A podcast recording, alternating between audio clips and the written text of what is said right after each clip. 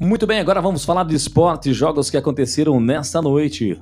O Santos, atual vice-campeão da Libertadores, perde em casa 2 a 0 para o Barcelona de Guayaquil.